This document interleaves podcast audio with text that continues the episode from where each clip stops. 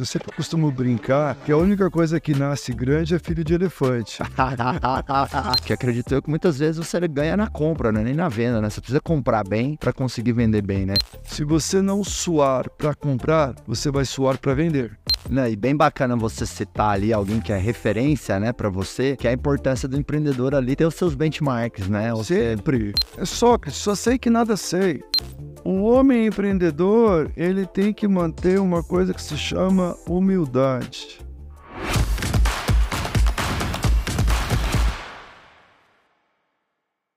O papo de hoje é sobre varejo. Estou aqui com um grande empreendedor desse setor que com certeza vai trazer histórias valiosas para você que está no varejo e para você que tem qualquer tipo de empresa, porque é um grande empreendedor mesmo, com uma rede maravilhosa, com uma marca forte. Estou aqui com Ricardo Roldão, das lojas Roldão, esse, essa, essa grande rede de atacar, atacados aí, né, pelo, pelo país. Seja bem-vindo, viu, meu amigo? Prazer, muito grande estar aqui com você hoje, Marcos. Obrigado pelo convite. Agradeço demais aí a sua presença, porque eu sei o quanto que tempo é um ativo valioso, né?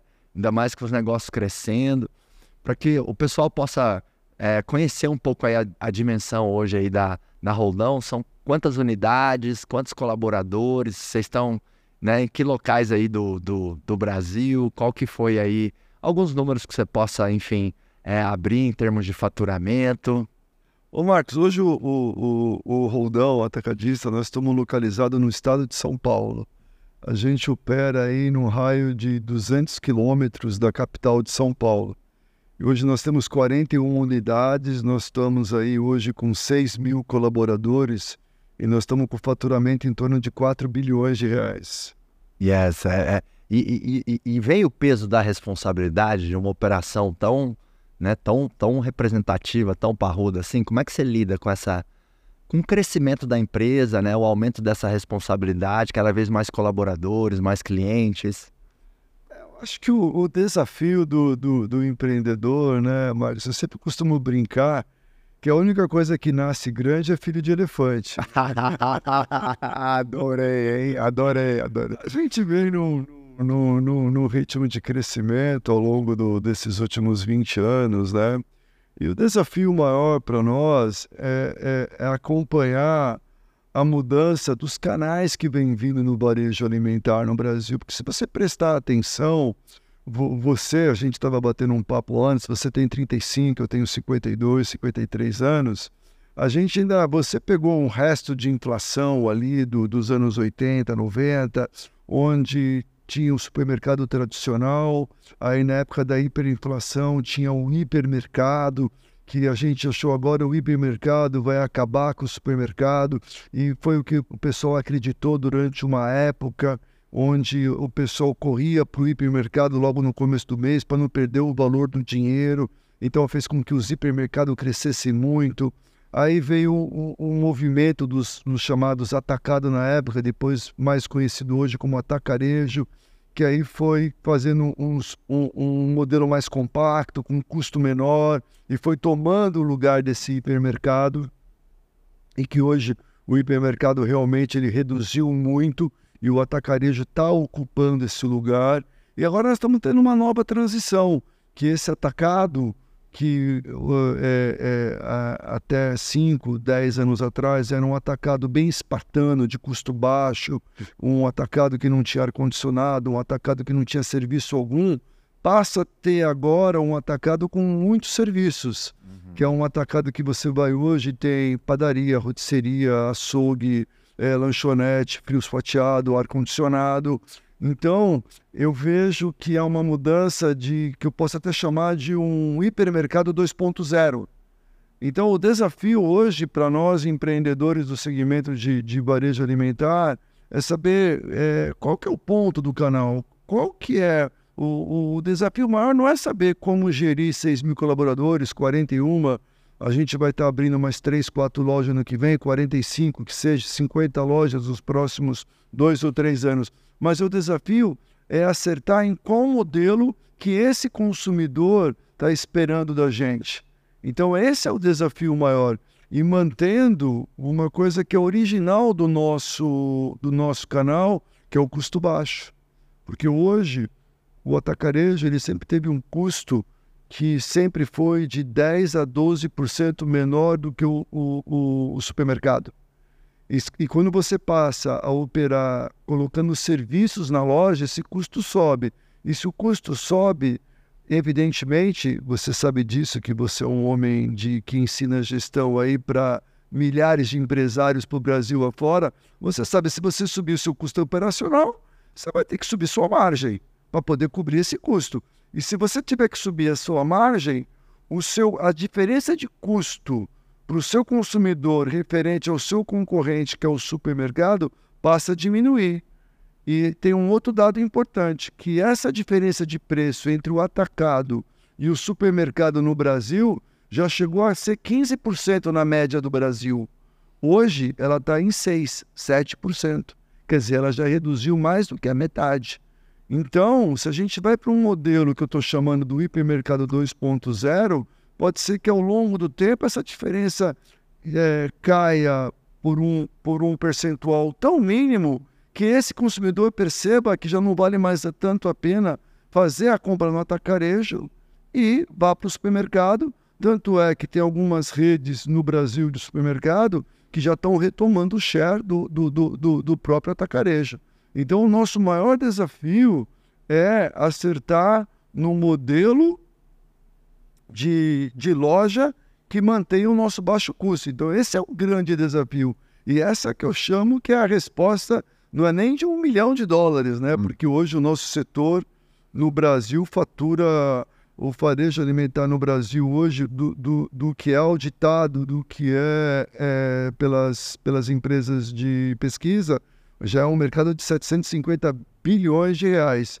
Mas se você fizer é, é, o informal, etc., é um mercado que passa de 1,2 trilhões de reais. Então é uma resposta de alguns milhões ou até bilhões de reais. Então, deixa eu ver se eu entendi. É acertar ali nesse posicionamento, né? Porque quanto mais experiência você oferece, mais o custo. Ok, eu agrego valor aqui na, na, na experiência, né, no serviço e tudo mais, mas eu deixo de perder ali a minha. Eu, eu, acabo perdendo um pouco da minha cadeira do preço, e aí o consumidor pode voltar a entender: não, não vou fazer esse esforço de deslocamento ali no atacarejo, vou no supermercado, está muito parecido ali o, o preço, né? Então vocês vêm fazendo vários testes, Ricardo, para entender qual, o quanto calibrar essa régua, ou você está convicto da tese aí do hipermercado 2.0? o caminho é, é, ter uma loja mais completa, com mais experiência mesmo, e ter uma margem ali mais próxima, né? Um preço médio mais próximo dos, dos supermercados, ou não, pode ser que através dos testes se descubra que tem que enxugar custo mesmo e vamos, vamos voltar para a raiz aqui do atacarejo. Vocês estão fazendo testes? Você está convicto em alguma das teses? Nós vamos inaugurar três novas lojas é, ainda com uma tese do atacado puro. Uhum. Nós vamos continuar colocando um, um, serviço ao qual a gente não aumente o nosso custo. Então, na parte do açougue, a gente vai reduzir custo no açougue colocando um açougue de alto serviço, onde o cliente vai ter a possibilidade de comprar a carne fatiada, mas só que com um serviço no back-office, embandejado. Isso não vai alterar o nosso custo. Nós vamos colocar uma padaria terceirizada com um serviço também de autoatendimento, que também não vai alterar nosso custo. E, para você ter uma ideia, você ter uma, um, uma dimensão do que eu estou falando, o atacado original, ele sempre trabalhou com 7 mil itens nós já estamos observando alguns atacarejos trabalhando com 12 e 13 mil itens. Isto praticamente é um supermercado. Como é que você é, é, oferece de 7 mil SKUs para 12 ou 13 mil SKUs sem aumentar o seu custo operacional, sem aumentar seu custo de operação e sem aumentar até mesmo a, a, a sua área ocupada? Você precisa de mais espaço e, consequentemente, você já tem um aumento de custo de, de ocupação, você já tem um aumento de custo de ocupação, você já tem um aumento de custo operacional de mão de obra com isto. Entendeu? Ah, você vai vender muito mais com, com esse aumento de SKU? Não sei. Então, a gente é, ainda vai continuar apostando ainda mais num atacado puro e, e, e cada vez mais olhando para o baixo custo. Então, a gente vai tentar ir de maneira inteligente. Eu vou agora fazer uma excursão na Europa, visitando um, um, um operador que ele é o terceiro maior do mundo. Para você ter uma ideia, Marcos, esse cara ele fatura 130 bilhões de euros. Ele tem loja em mais de 40 países. E por incrível que pareça, ele tem 3 mil SKUs dentro da loja dele.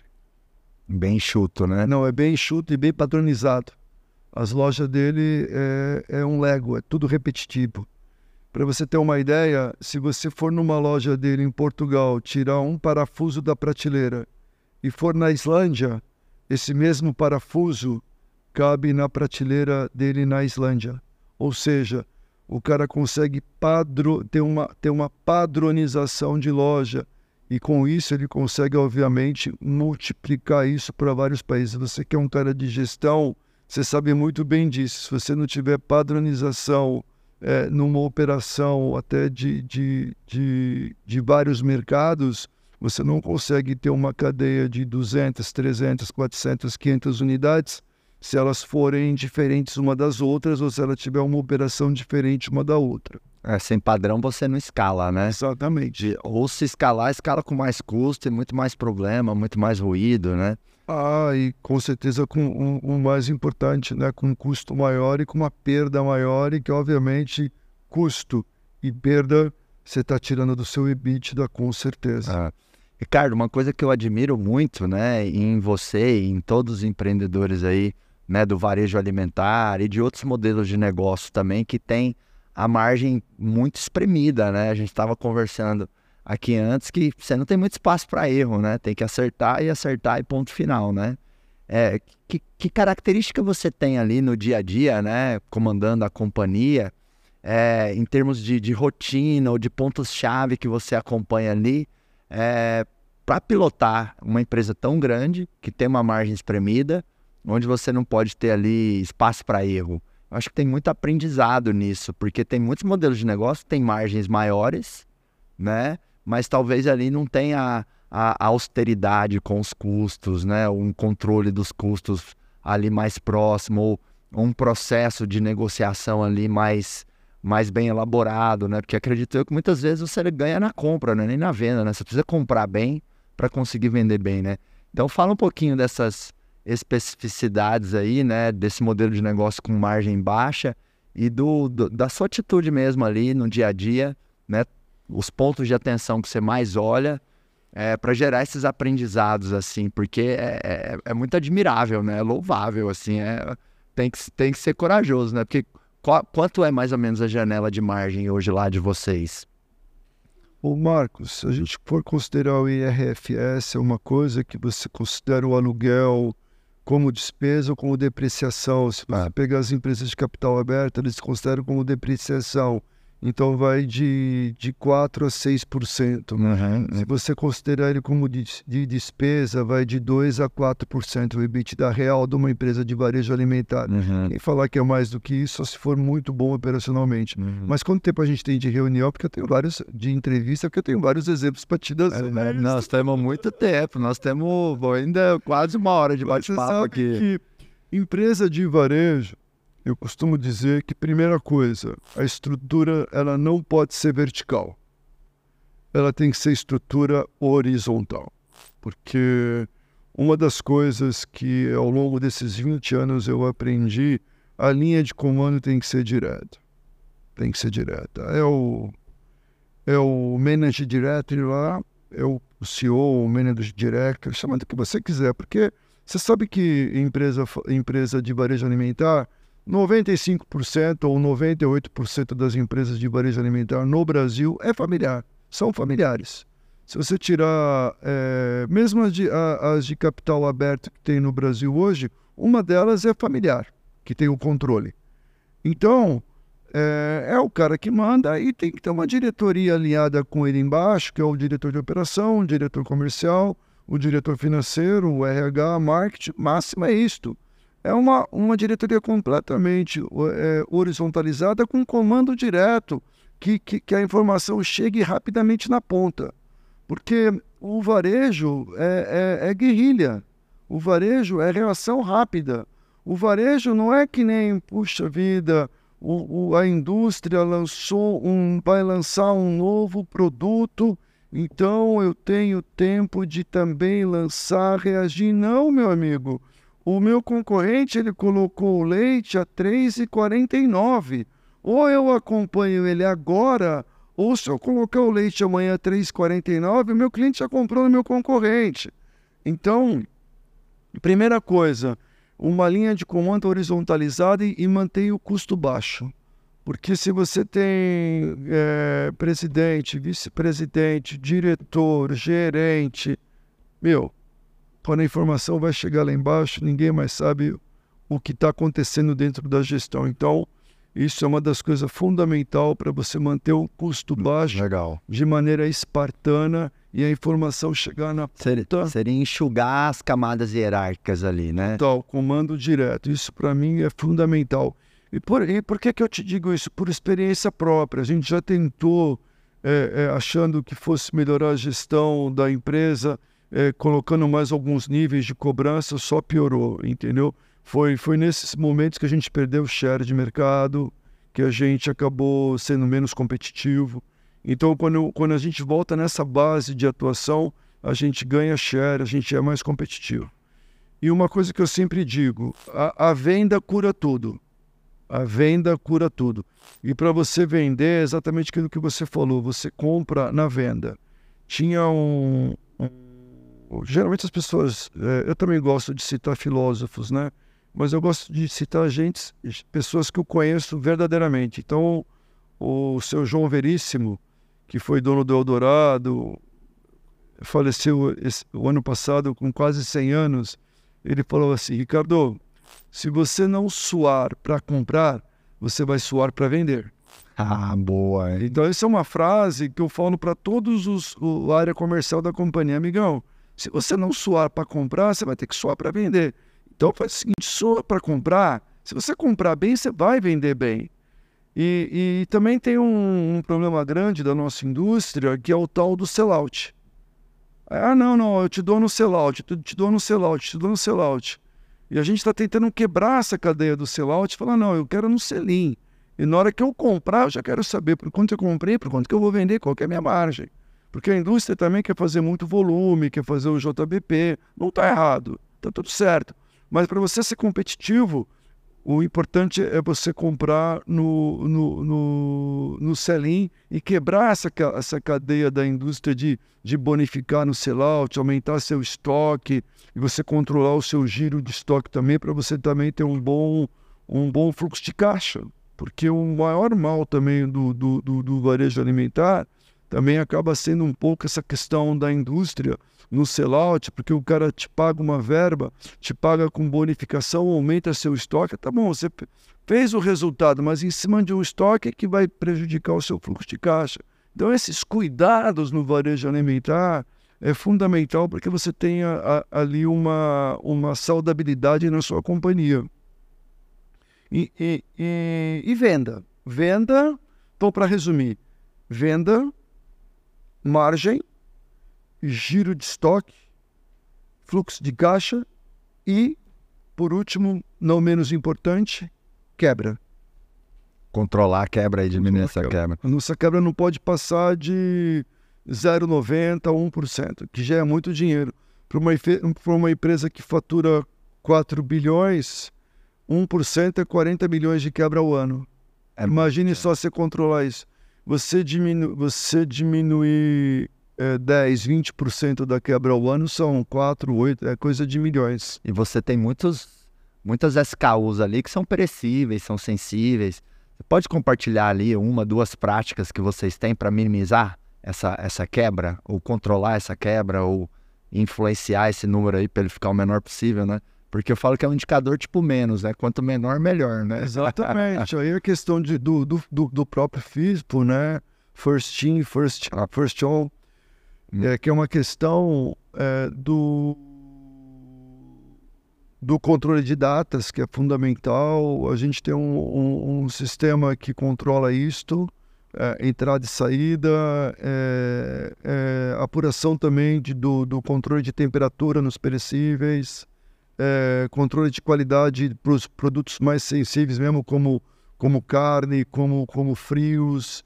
A gente tem lá uma regra que você não recebe produtos perecíveis com mais de 15% do, do, do, do shelf life produzido, ou seja, uhum. se um produto tem 60 dias de, de produção, você não recebe ele com mais de 10 dias produzidos e por aí vai. Tem uma série de regras que minimiza, que minimiza essa, essa questão de, de quebra.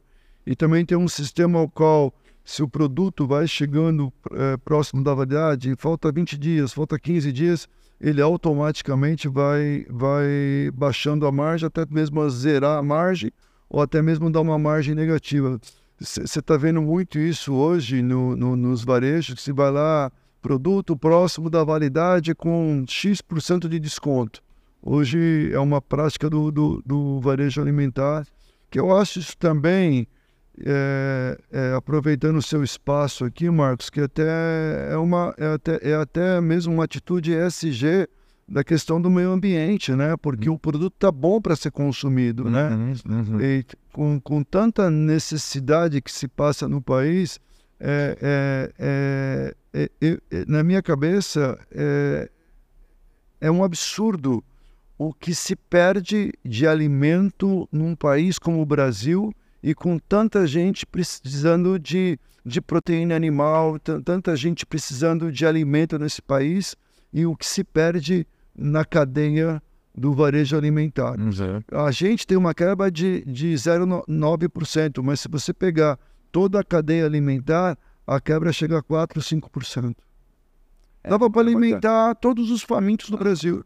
Dava para zerar a fome ainda. Total. Hum. Total. Não, concordo. Você ir lá estimular o consumo de um produto que ainda está no prazo de, de validade, né? Uma atitude muito sustentável, né? Exato. Evita ali desperdício. Agora, é, meu amigo, considerando que vocês têm um volume muito alto, vocês têm uma força de barganha ali nos, nos fornecedores. Você consegue ter um ciclo financeiro positivo? Ou seja, o teu prazo médio de compra ele é maior do que o teu prazo médio de venda? Até porque também considerando que muito provavelmente ali o teu prazo médio de venda é bem à vista, né? Ou às vezes tem ali um, um, um 14, 28 dias, algum tipo de parcelamento ali no, na, na no, no, PDV, né, no ponto de venda. Isso é SWOT, né, uhum. o, o Marcos? Eu tenho um fornecedor que o meu, o meu fluxo é positivo, eu tenho um fornecedor que o meu fluxo é negativo. Depende da força que eu tenho com o fornecedor e a força que o fornecedor tem comigo.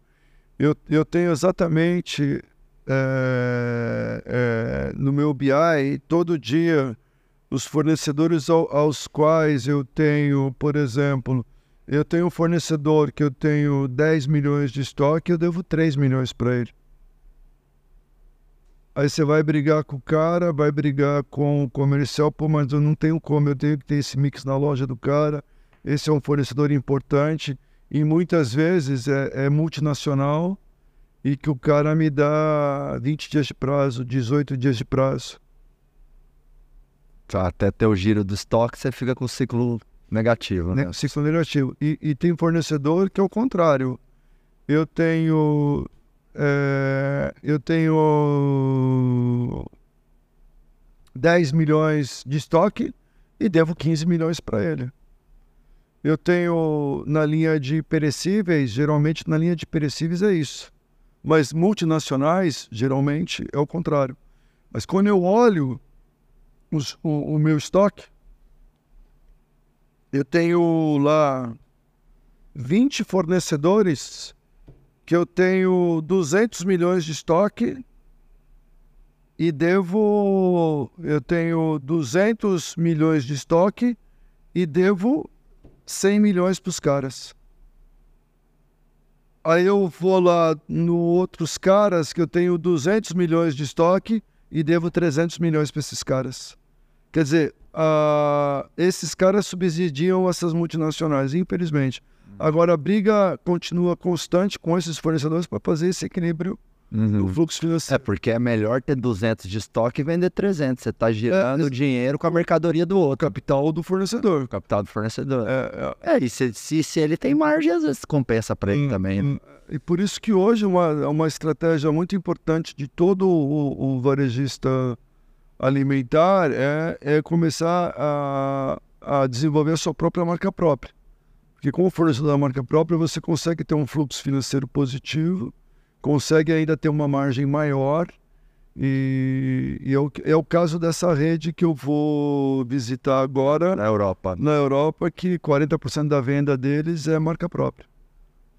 O iogurte deles é o iogurte mais vendido na Europa. 40% da venda dele é marca própria.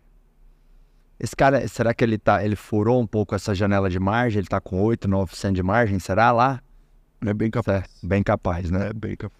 E vocês estão com produtos marca própria também já na, na... Estamos já, já estamos com em torno de uns 140 SKUs já de marca própria. Uhum. Que a estratégia é, é ela a estratégia da marca própria ela ser entre 10 e 12% mais barato que a marca líder. Uhum. Uhum. Mas é interessante. A estratégia de precificação, né? É, mas é interessante isso. É, esse cara, é, ele, por exemplo, ele trabalha junto com o fornecedor para baixar custo. Aí o que, que ele faz? Ele baixou 10 centavos de euro no custo do produto. Sabe, sabe o que ele faz? Todo mundo imagina que ele vai lá e vai pegar esse lucro para ele, né? Não. Ele pega 5 centavos, abaixa no preço e 5 centavos dá para o fornecedor para investir em mais tecnologia, em mais maquinário e mais para melhorar ainda mais o custo dele. Entendi. Tem produto dele que é 40% mais barato que o líder. Ele reinveste no fornecedor Ele investe fornecedor. o fornecedor melhorar cada vez mais o produto. Pra você ter uma ideia, eu fui passar férias o- esse verão com as minhas filhas e com meus filhos na, na, na Europa, na Espanha, e aí nós fomos nesse mercado para comprar Coca-Cola. Só quando nós chegamos na casa que eu aluguei lá, que eles foram tomar, tudo tomaram, só depois que minha filha foi perceber que não era Coca-Cola. Era a marca do cara. Parecia tanto. Igual, Marcos. Igual. Impressionante. E metade do preço. Aí no dia seguinte ela voltou lá e comprou a marca do cara. Gostou. Gostou. Não, mas é impressionante. É impressionante. É impressionante. Né? E bem bacana você citar ali alguém que é referência, né, para você, que é a importância do empreendedor ali ter os seus benchmarks, né? Você Sempre. tem que tem que estar olhando o mercado, tem que estar, né, vendo quem está na nossa sou- Eu frente. sou muito estoico, né, Marco? Eu, é, é Sócrates, só sei que nada sei. Um homem empreendedor, ele tem que manter uma coisa que se chama humildade. O cara que sabe tudo, ele na verdade ele não sabe absolutamente nada. Quem sou eu? Eu diante de você, o que eu sei? Absolutamente nada. Eu vim aqui para aprender com você, não Ah, para te ensinar alguma A, a coisa. recíproca é verdadeira, porque um dia de você eu tô, tô sentindo que eu não sei nada. Mas, bacana. mas essa, essa que é a beleza das sim, sim, A sim. gente vem aqui um para aprender com o outro. Com certeza eu vou sair daqui com alguma informação relevante, você vai sair com alguma informação relevante. Você já ouviu falar? Eu não lembro o nome da companhia, mas talvez você vai saber. Nos Estados Unidos, eles têm uma rede de atacarejo, mas o business deles é fazer dinheiro na recorrência. É, é. Membership. Membership. Costco. Costco. Yeah. Você já estudou esse modelo? Você vê viabilidade? Já fez testes nesse sentido? Esse cara também tem 4.500 SKUs.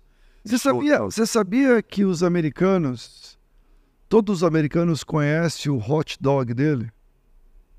Sabe por quanto que ele vende um hot dog? Quanto? Um dólar. Sabe quanto dá de prejuízo por ano o hot dog dele? Muito dinheiro. 140 milhões de dólares por ano. Uma vez contrataram um CEO que queria tirar o hot dog, quase foi mandado embora. Não mexe nisso. E há 20 anos é o mesmo preço. O dia que você estiver nos Estados Unidos, entra na loja dele e vai comer o hot dog. Um dólar. Um dólar e é o melhor hot dog que você vai comer no mundo. Então ele mantém é, a pizza, o hot dog, é, como um, um atrativo de fidelidade. E ele ganha dinheiro com membership. Eu tenho o cartão do Costico. Mas eu pago. comprar o hot dog A1, eu tenho que assinar o Não, não, membership. não, não, não, não precisa. Aham. Teoricamente não precisa, porque Ah. é atrás do checkout. Tá. Você precisa do, do, do, do- do- da carteirinha para entrar, mas Ah. você entrar por trás ali, você consegue comprar. Aham. Mas eu, eu pago, acho que o meu é, é Gold, né? O meu é o, é o Costco Preto, porque lá depois tem uma série de benefícios, etc.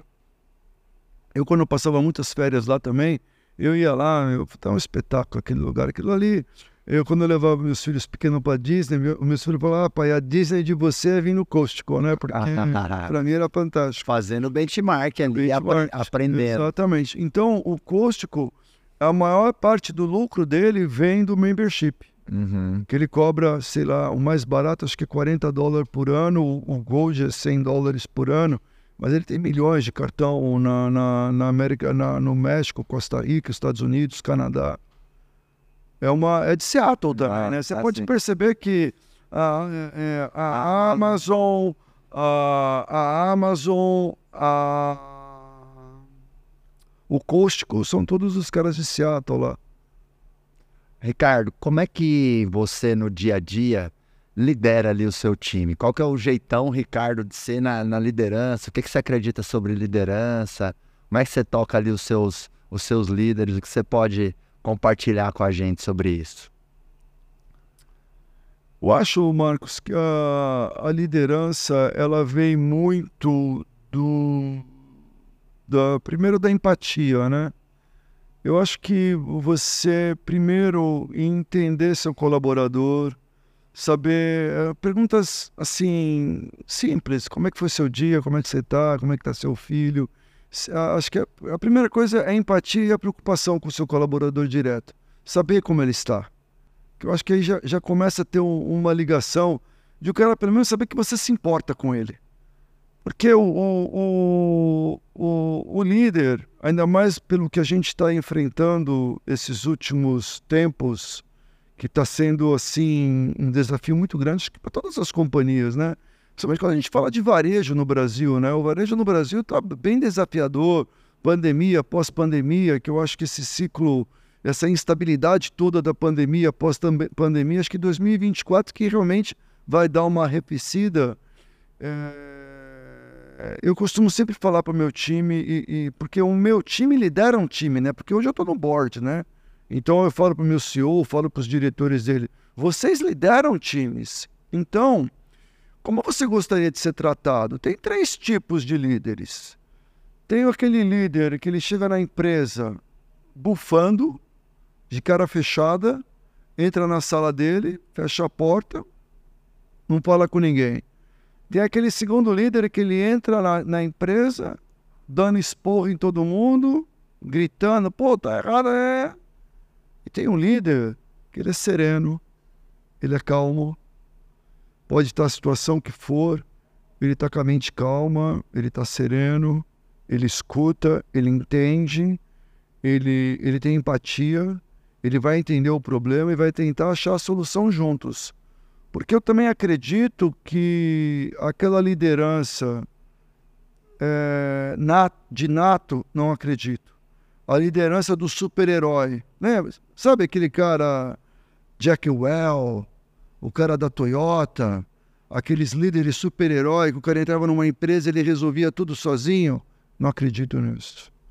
Eu acho que a liderança hoje faz com líderes que conseguem envolver o time, que conseguem compartilhar as ideias, que conseguem colocar todo mundo numa mesa e falar, gente, o que que vocês acham disso? Qual que é a sua opinião? Você acha que isso vai dar certo? Você tem alguma ideia diferente? Olha, eu estou pensando nisso. Você pensa alguma coisa diferente disso? Você tem? Eu acho que hoje as companhias precisam de uma agenda colaborativa do time. Botar todo mundo dentro de uma mesa ou dentro de uma sala e que aquelas pessoas se sintam responsáveis por um projeto e não mais fazedores de um projeto. Então, quanto mais líderes nós tivermos que eles estejam engajados e se sentindo fazendo parte daquele projeto, eu tenho certeza que esse líder vai ter muito sucesso. Agora, aquele líder super-herói com o ego lá em cima, fui eu que fiz, sou eu que faço, esse líder está fadado a um insucesso pior, né?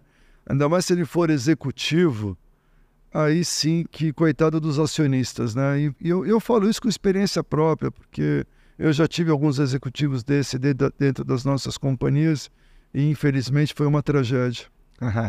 eu falo que liderança muitas vezes é um processo de extração, né? Extrair das pessoas ali, né? Comprometimento, boas ideias, fazer acontecer. E você vai conseguir fazer uma boa extração se você tiver uma boa audição.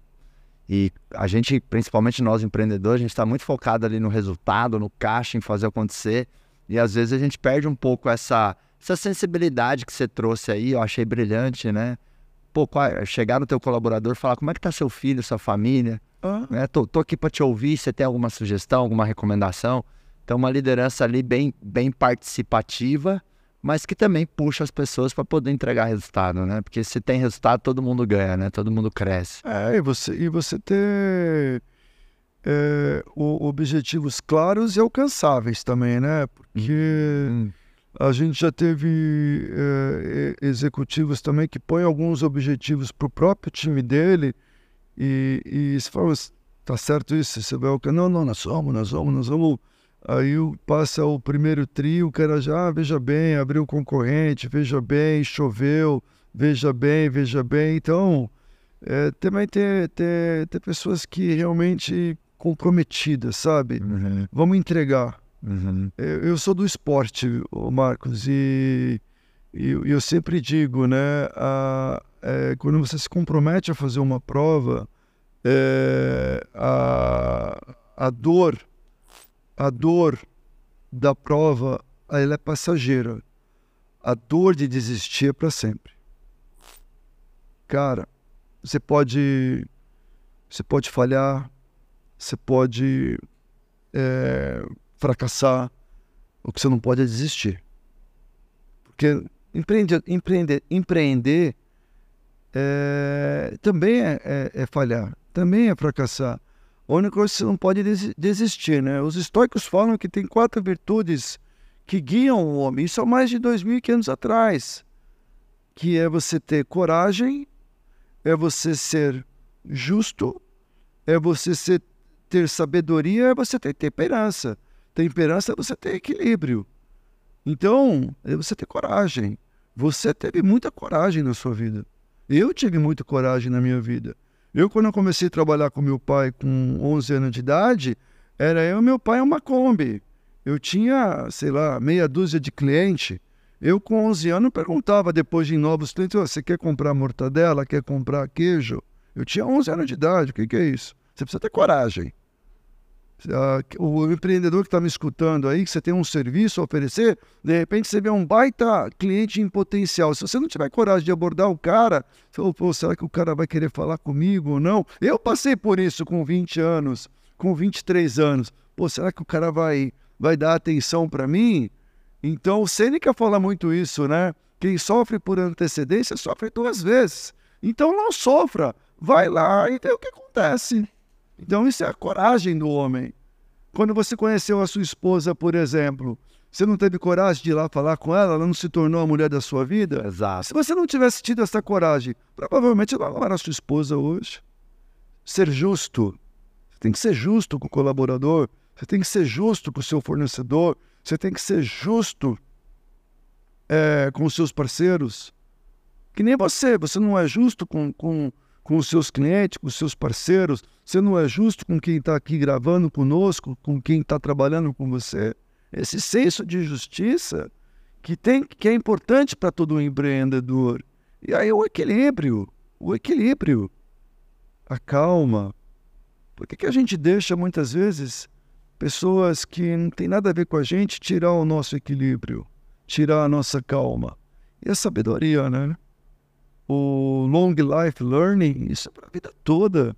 Eu, é o que eu te falei no começo, eu estou aqui aprendendo com você, você vai aprender alguma coisa comigo, eu vou, eu vou, você vai me sugerir alguma coisa para ler, para ouvir e vice-versa. Eu vou sair daqui aprendendo alguma coisa. E isso tem que ser para o resto da vida. Sim, é, eu já falei alguns episódios que eu não sei quem aprende mais, se é quem acompanha aqui o Pode Acelerar, né, os empresários aí espalhados pelo Brasil, ou se sou eu, porque em cada entrevista, cada conversa, eu enriqueço aqui, coloco mais peças na minha mochila, né? Amplifico a minha uhum. bagagem e vou melhorando em, vários aspectos. E esse, esse processo de evolução contínua é muito interessante, né? Eu acho que há 20, 30 anos atrás, um ser humano poderia falar, ah, acabei meus estudos. Hoje ninguém tem o direito de falar isso, né?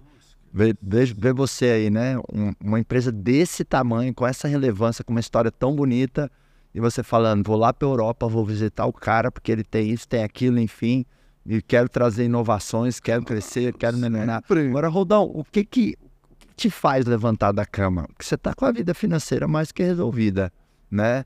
Por, por que essa sede de ir lá querer na Europa agora e de querer melhorar o negócio, de abrir mais unidades? Né? O que, que, que são os seus combustíveis? Porque isso é muito importante também para os empreendedores, principalmente aqueles que conseguem cruzar uma linha ali, que é a linha da sobrevivência, né? Ou seja, o meu negócio começa a me gerar ali né, uma rentabilidade que, pô, eu começo a ter um conforto, uma qualidade de vida. Então, o dinheiro, ele não vai nos motivar muito para todo sempre. Talvez no começo de uma história, né, onde eu tô com o nome sujo, preciso pagar a conta tal. Mas depois que a gente faz ali um certo conforto, um certo pé de meia, parece que o dinheiro, ele ele continua sendo ali uma mola motora, mas talvez não mais a principal, né? Você concorda com isso? Qual é a sua, sua reflexão aí sobre isso? Qual, qual é o seu combustível, seus combustíveis? Você já ouviu, o, o Marcos, o que, que Sócrates fala sobre a felicidade? Não me lembro. Não. Vou te falar então. São três coisas. O homem precisa ter o que amar, o homem precisa ter o que fazer e o homem precisa ter por o que esperar. Se o homem tiver essas três coisas, não é que ele tem felicidade, porque a felicidade não, não é algo que se tem.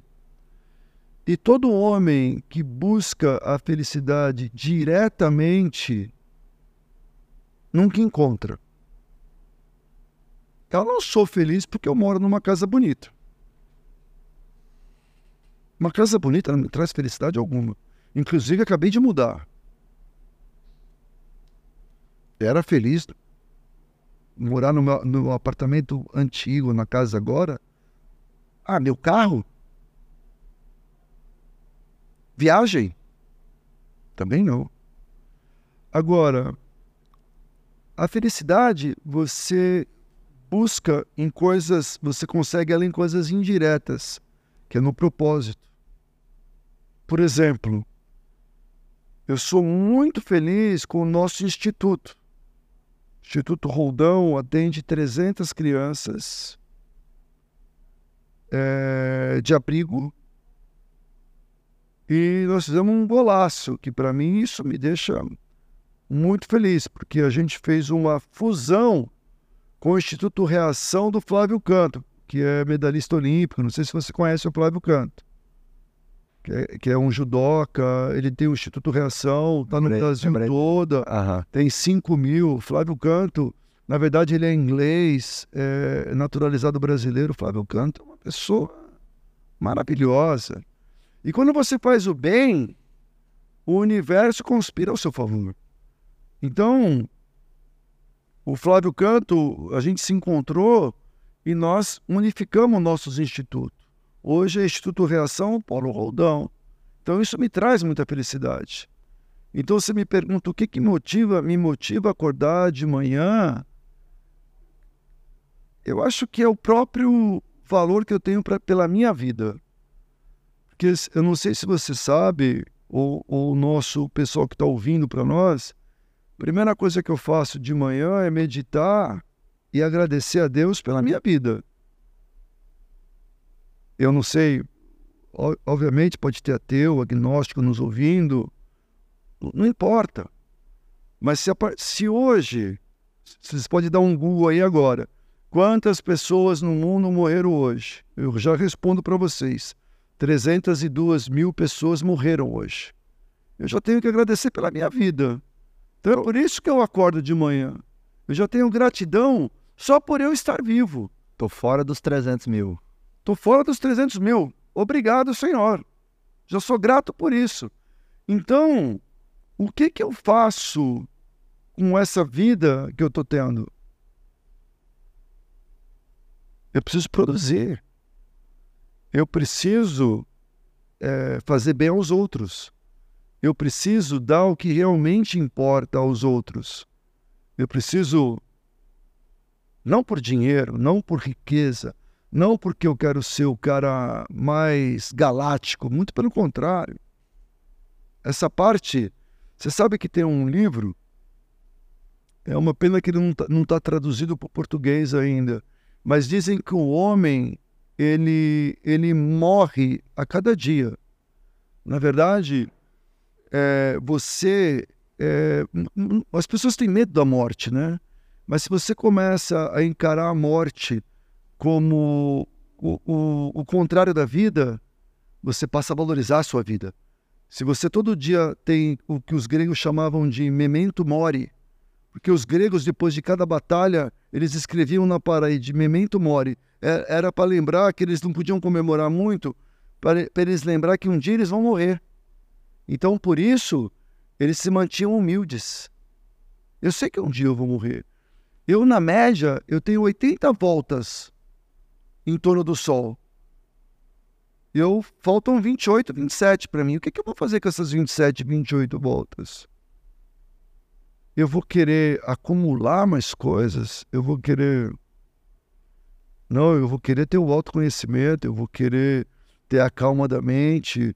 Eu vou querer viver o momento atual. Eu vou querer estar exatamente onde eu estou aqui agora, com o Marcos, batendo esse papo gostoso com ele, trocando experiência. Eu não estou lá na frente. Eu não estou lá preocupado com a venda do Natal. Eu também não estou preocupado se eu, se eu abrir uma ou duas lojas a mais ou a menos. Eu não estou preocupado, não estou nem arrependido do meu passado e nem ansioso pelo meu futuro. Eu estou vivendo o momento atual. Então, essa calma da mente que me faz levantar todo dia de manhã e esse propósito de vida de querer fazer o bem, de ajudar os outros, é que me move. Eu não sei se eu fui muito claro na minha resposta, se eu expandi muito, Marcos, mas na verdade as pessoas, no fundo, no fundo, no fundo, no fundo, eu acho que tem que buscar a calma da mente, porque nós somos mente, espírito, corpo e pensamento. E você sabe o que é o nosso pensamento? Vou te contar. Tava vindo um cara galopando numa estrada Aí tinha um outro cara falou: ô, ô, ô, ô, ô. Aí ele parou. Aí perguntou pro cavaleiro: Nobre cavaleiro, para onde você está indo? Ele respondeu: Não sei. Pergunte ao cavalo. O cavalo é o nosso pensamento. Se você não controla o seu pensamento, ele leva o seu corpo para onde ele quiser. Por isso que nós somos mente, espírito, ego, alma, pode chamar do que você quiser, corpo e pensamento. Ou seja, se a sua mente, o seu espírito, a sua alma controla o seu pensamento, ela vai controlar seu corpo. Que quando você controla o seu pensamento, você não está nem no futuro nem no passado. Você está no momento, você, você consegue um momento. Porque quando você está com ansiedade, o seu sangue vai para as pernas. Aí o que, que você precisa? Você está sempre em modo de atenção, como o, o pessoal na pré-história vivia, com medo de ataque de algum animal. Então estava sempre pronto a reagir, sempre pronto a correr. Sempre... Então aquele medo, sabe o medo das pessoas? Puta, como será que vai ser? Meu Deus, e agora? Aí o cara precisa tomar o quê? Tomar remédio para ansiedade. Aí ele, o, o seu, o, você sabe que o seu próprio corpo produz naturalmente é, é, é, esses químicos. Só que você não permite porque você está tão ansioso por que, que o, o, os psiquiatras dão esse tipo de remédio para o cara? Que é para controlar esses químicos cerebrais seu, que o seu próprio corpo, se você estiver no estado mental tranquilo, vivendo o momento, o seu próprio corpo produz. Mas quando você está ansioso pensando no futuro, ou está angustiado pensando no passado, o psiquiatra tem que te dar um remédio para equilibrar isto. E quando você está no presente, equilibrado, com a mente calma, você está tranquilo. Você não precisa de químico nenhum. Eu não tomo remédio nenhum, nem para dormir, nem para acordar, não tomo nada. Já há muitos anos. Então, essa calma da mente é que me faz levantar de manhã, que me faz ter um propósito. É, é, é essa mente calma que faz ninguém me perturbar. Ninguém me perturba. Pode me xingar. As pessoas, ah, pai, fulano falou mal de você. Qual o problema? As pessoas falam porque tem boca. Papagaio também fala. Não, é incrível essa sua resposta, meu amigo, porque realmente a gente precisa desses significados e, e, e, e motivos mais nobres para continuar vivendo, empreendendo e crescendo, né? E acredito que quando a gente tem essas virtudes que você trouxe aí, né? Essa, esses significados para a vida, o resultado ele vai aparecendo naturalmente, né? As coisas vão se desdobrando ali naturalmente.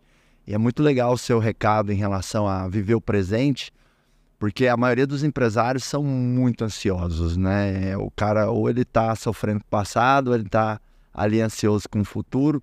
E não existe alta performance se você não viver o momento presente. Se você não tiver ali com o teu colaborador presente naquele momento, não vai ter alta performance naquela interação. Se você estiver numa venda e você não estiver presente, você não vai ter alta performance naquele momento. Se você estiver tomando um café da manhã com a tua família, ou jantando com a tua esposa, ou com o maridão, e você não estiver presente, você também não vai ter alta performance naquilo ali. E as pessoas ligam muito a alta performance só ao esporte e aos negócios. E na verdade, a alta performance aplica tudo na vida. Né? Vou, vou cuidar do jardim da minha casa. Se eu ficar presente, eu vou fazer aquilo melhor. Vou para academia treinar. Ou vou lá fazer minha, minha aula de tênis, eu jogo tênis. Se eu tiver presente, eu vou estar tá mais alta em alta performance naquilo, né? E com um mundo que cobra tantas expectativas e que tem tanta competitividade, a gente perde muito ali a nossa capacidade de estarmos presentes. Então, acredito que essa reflexão aí é muito, muito importante. Rodão, se você pudesse voltar no tempo, se o Ricardo Roldão de hoje pudesse voltar lá algumas décadas atrás, para poder dar alguns conselhos, algumas falas, alguns aprendizados para o Ricardo Roldão lá de trás, que estava começando a dar certo ali no empreendimento da família. Né? O que, que o Ricardo de hoje falaria para o Ricardo lá de trás, para que o Ricardo de trás talvez batesse menos a cabeça na parede, ou sofresse menos para poder construir o que construiu, ou caminhasse aí pelas décadas do empreendedorismo de uma forma mais leve, mais inteligente. Então vamos pensar isso. Criamos uma máquina do tempo. O Ricardo Roldão de hoje foi lá para o Ricardo Roldão lá de trás. Que coisas você compartilharia com esse com você lá de trás? Pergunta maravilhosa, Marcos. Eu acho que a primeira coisa que eu, que eu buscaria, que as pessoas demoram muito para buscar, é o autoconhecimento. Legal. É exatamente o que eu estou falando da, da, da, da calma da mente. Porque nós, como somos jovens, a ansiedade pelo crescimento muitas vezes traz o atropelo, né? E eu acho que o que o, que o pessoal aqui no, no seu programa, no Pod Acelerador, no JAIT está fazendo, já é uma coisa que eu não fazia. Eu só pensava em trabalhar, trabalhar, trabalhar, trabalhar, trabalhar, trabalhar, trabalhar, loucura, loucura, loucura. Eu acho que esses seus, os seus ouvintes, os seus clientes que estão buscando conhecimento, estão tá buscando a troca, a troca, porque não existe nada mais solitário do que a vida do empreendedor. A vida do empreendedor é muito solitária, porque o, a, gente, a gente brinca, né? mas é uma verdade. O cara, o cara vende o almoço para poder pagar a janta. E se o cara não tem um, um, um, um ecossistema de confiança, se ele não tem ali um, um, um Marcos, um, um Giant, ou seja lá o que for, para apoiar outros, outros empreendedores, é, é, outros programas de empreendedorismo que ajude a dar uma luz, para dar um apoio é, para esse cara é, é, falar, não, olha, tem esse caminho aqui, cara, mas ó, vai com calma, faz o planejamento, eu sei que você agora está achando que acabou o seu mundo, mas não é assim. Tem, é, tem essa saída, tem essa saída. Eu tive sorte na minha vida que eu, com 40 e, e, e 41, 42 anos, eu entrei para uma organização mundial chamada Young President Organization, que são, é, um, é uma organização global, que é o Young President Organization, que está no mundo todo, tem mais de 33 mil é, membros, e eu entrei aqui no Brasil. Então, é uma rede de presidentes de empresas que, que tem um apoio de todos os setores do Brasil todo, do mundo, que você imaginar, indústria, agricultura, varejo, do mundo todo. Então, eu, eu tive ali uma rede de proteção e de apoio muito grande. Então, eu acho que todo mundo deve buscar. Eu, eu Ricardo, que começou lá atrás com, não com 11 anos, obviamente, né? Só se eu fosse no jardim de infância e os meus amigos com 11 anos não eram empreendedores. Mas sei lá, o Ricardo da faculdade, que o Ricardo pós-formado, é, eu, já, eu já iria buscar é, entidades de empreendedorismo para troca de ideia, para apoio. E eu acho que eu, era isso que eu faria. Porque eu fico pensando, ô Marcos, eu hoje sou mentor, tá? Eu adoro fazer mentoria pelo IPO. Hoje eu, eu, eu, eu sou mentor da Gabriela, ela é CEO da, da Global é, Farmacêutica. Eu imagino eu com 25, 30 anos de idade ser mentorado pelo Abílio Diniz. É isso que é isso que o IPO faz. Imagine só eu com 25 anos de idade ser é, mentorado, sei lá, pelo seu Samuel Klein, ser mentorado pelo Gearonso. Acho que você nem vai saber do que eu estou falando, mas enfim. Gearonso era da, da, da, da Gearonso, ou, cara, ou da Arapuã. Entendeu? Ou, ou até mesmo o, o Carlos Mansuro. Ricardo Mansur ainda, conhece, ainda, ainda acabei conhecendo ele do MAP, com ah, o MAP, depois. Bísio Diniz seria uma boa também. Não, mas imagine só eu ter sido com 30 O Abílio eu conheço ele, encontro ele, encontrei ele várias vezes. Ajudamos várias causas em comum aí, mas o Abílio. Imagina o Abílio ter, me, ter sido meu mentor com 30 anos de idade. O que, que esse cara teria me ensinado para encurtar a camisa? Então é isso que eu, que eu, que eu faria se eu fosse o empreendedor que está me escutando agora com 25 anos, não tenha vergonha. E, e, e, e, quando você tiver vergonha, lembre-se de Sócrates. Só sei que nada sei. E, o cara que você vai abordar, pode ter certeza que ele vai ficar muito feliz de falar com você e vai ficar muito feliz de te dar dicas, porque ele vai ver em você um jovem promissor. Ele vai ver em você ele vai, ele vai ver em você o reflexo daquilo que ele já foi. Que eu tenho muita alegria de, de, de ajudar jovens empreendedores. É, e prova disso é você dispor da agenda sua, vir aqui, né? Compartilhar conhecimento, né? Eu já te convidei para palestrar lá no Giant, você teve lá. Então dá para ver a sua vontade de, de, devolver, né? O give back que, o, que os americanos falam, né? É, eu acho que meu papel, é, quando eu falo de, quando eu falo um pouco do meu propósito, eu acho que esse é meu papel social de devolver aquilo que tudo que eu recebi. É, acho que esse, esse é um dos meus papéis principais, é devolver o conhecimento que eu tenho para os mais jovens. Eu faço palestras, bate-papo com o meu pessoal do Instituto, para o pessoal do, do, do, do, IPO que me convida para ir nas empresas, para ir onde for, eu vou é, contar minha história, falar sobre empreendedorismo, falar da minha experiência, eu falo com o maior prazer. E outra, é, é, é, sempre agrega alguma coisa. Às vezes também o cara fala, pô, é, não, não agregou nada. Eu falei, ótimo. Você sabe que quando Marco Aurélio foi chamado no Fórum de Roma, que ele tinha essas grandes virtudes. O cara perguntou: Marco Aurélio, você é cheio das virtudes, sabedoria, etc. Você sabe que você vai morrer, você não sabe nem para onde você vai. Ele falou: não importa. Se eu, se eu morrer e não for para lugar nenhum, não tem problema. Mas o meu legado aqui, eu quero, eu quero ter certeza que eu deixei um legado de bondade, um legado de sabedoria, um legado onde eu vou deixar um lugar melhor para as pessoas. E se para onde eu for, se existir alma e para onde eu for, eu também estou levando isso comigo. Então não importa.